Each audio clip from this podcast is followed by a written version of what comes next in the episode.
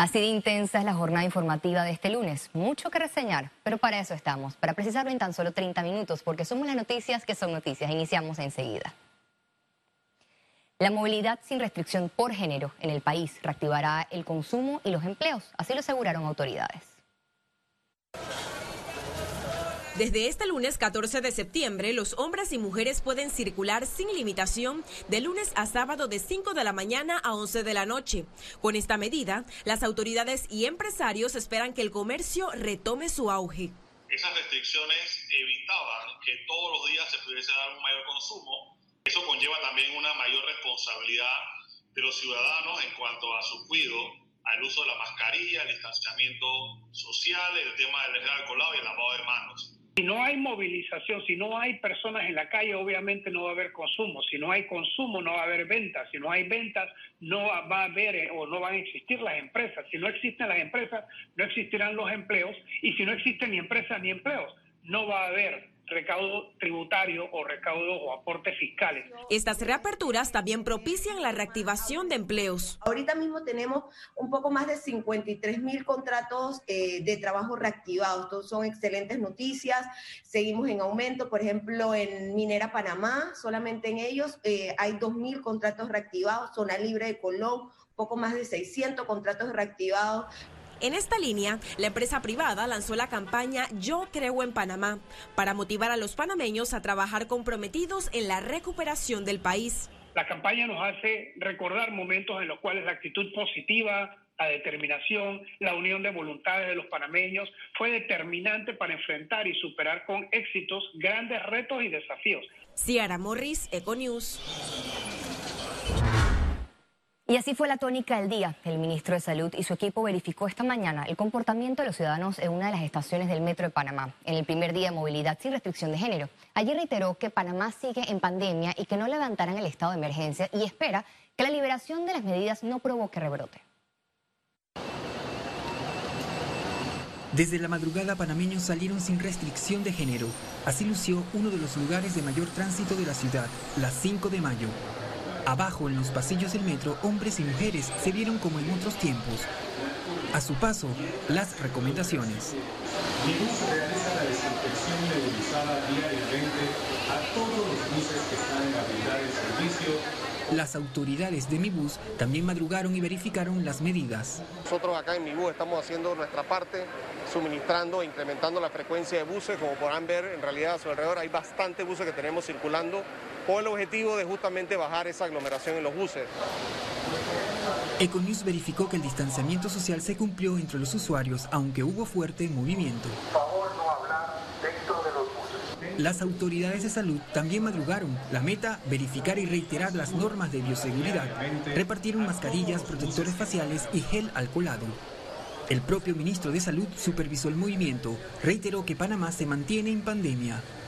Ojalá y esta, esta, esta liberación de algunas medidas restrictivas no nos provoquen un repunte que golpee fuertemente nuestro sistema de salud.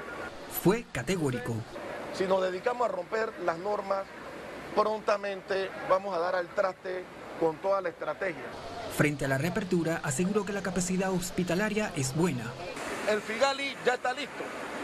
Ojalá, ojalá, y no tengamos que utilizarlo por eso va a depender de todo.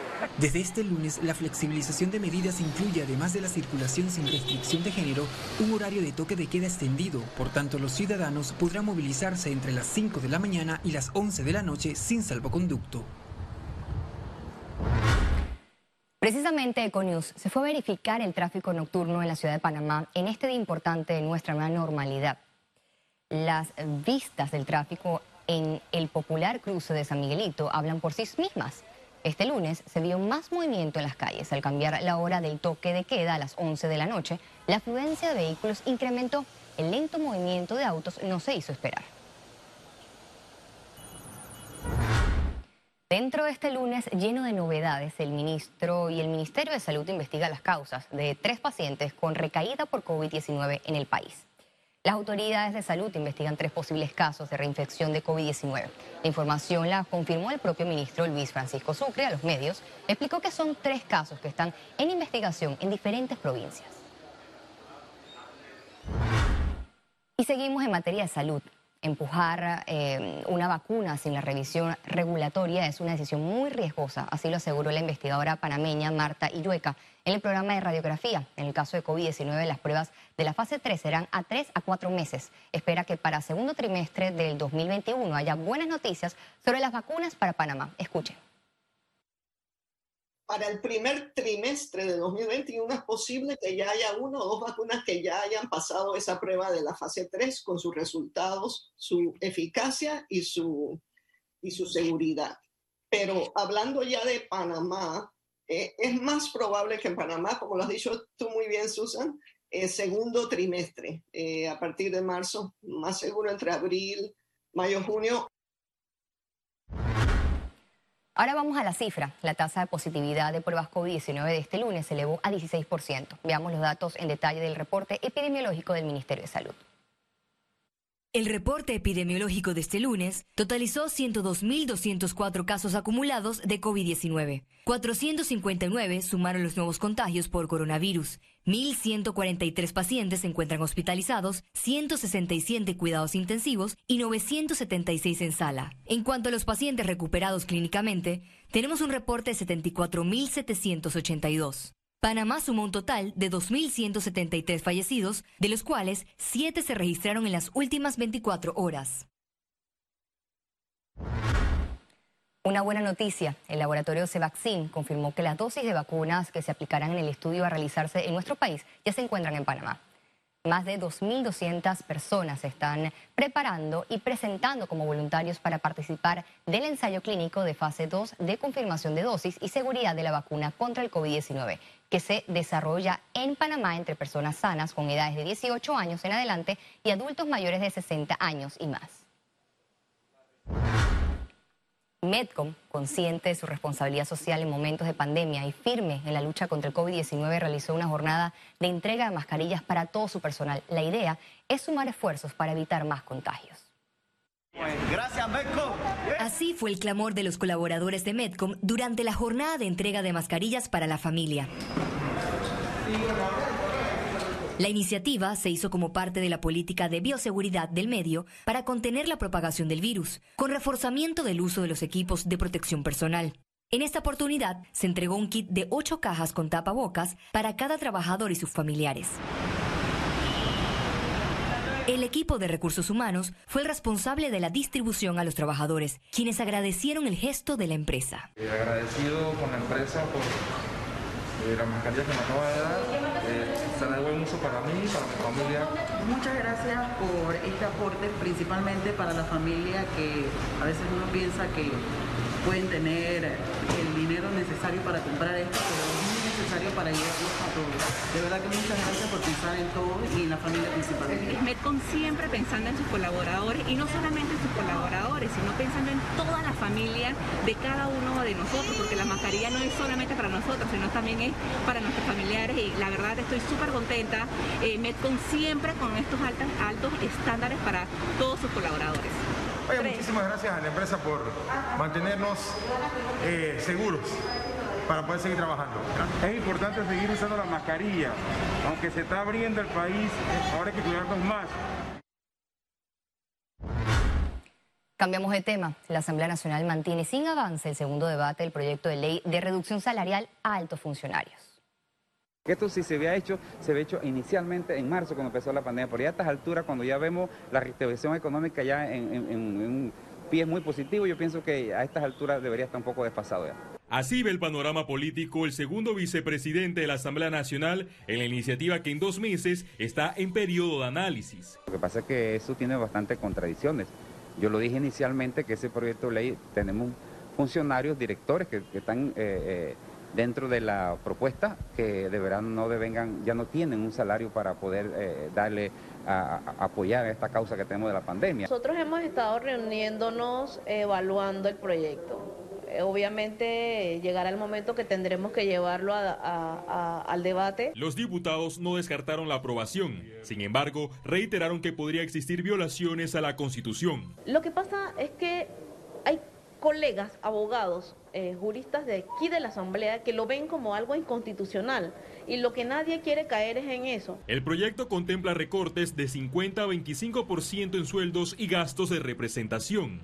A principio de agosto, el presidente Laurentino Cortizo manifestó que de dilatarse el proyecto en la Asamblea, haría una lista para la reducción salarial voluntaria. Sin embargo, se desconoce si este mecanismo está funcionando.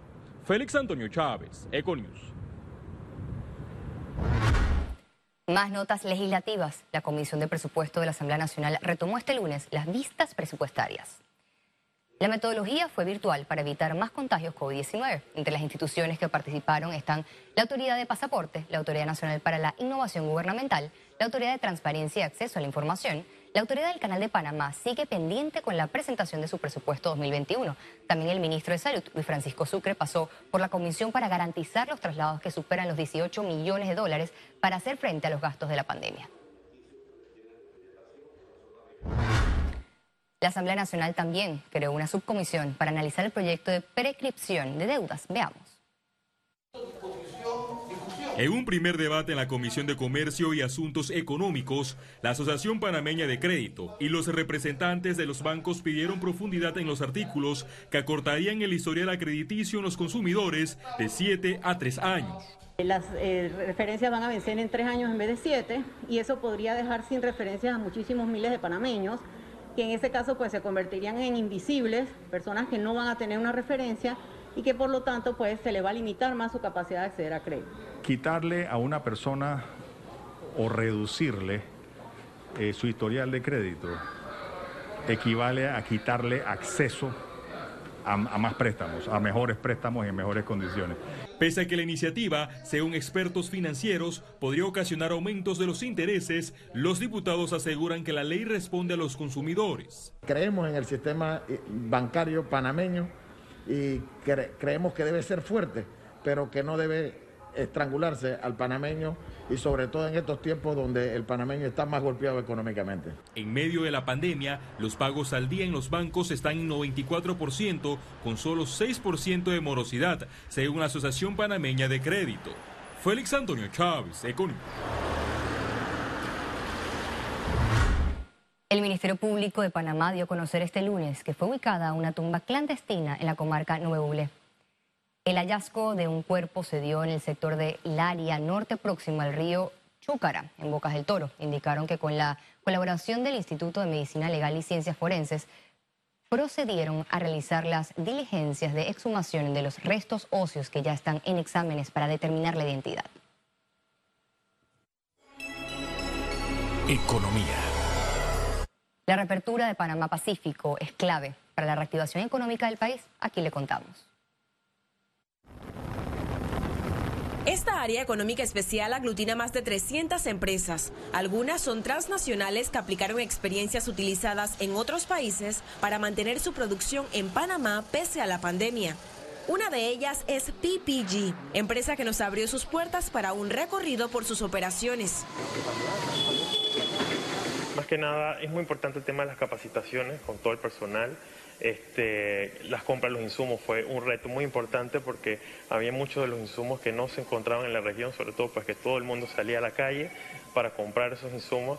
Tuvimos mucho apoyo de nuestra corporación desde México que nos mandaban los, insumos que no habían necesarios aquí en el país. Esta empresa no detuvo su producción, se mantuvo operando a un 23% por ser de las excepciones durante cuarentena. En la oficina tenemos todo lo que es el distanciamiento, están marcados los pisos, en el comedor se tienen cierto número de sillas, en las salas de reuniones solo cierto número de sillas y a la hora de producción también los colaboradores tienen que mantenerse distanciados. Panamá Pacífico tiene como objetivo atraer el establecimiento e inversión de 10 nuevas empresas cada año. Ciara Morris, Econews. Al regreso de internacionales, y recuerde si no tiene la oportunidad de vernos en pantalla, puede hacerlo en vivo desde su celular a través de una aplicación destinada a su comodidad, es Cable Onda Go. Solo descárguela y listo, ya venimos. Quédese con nosotros.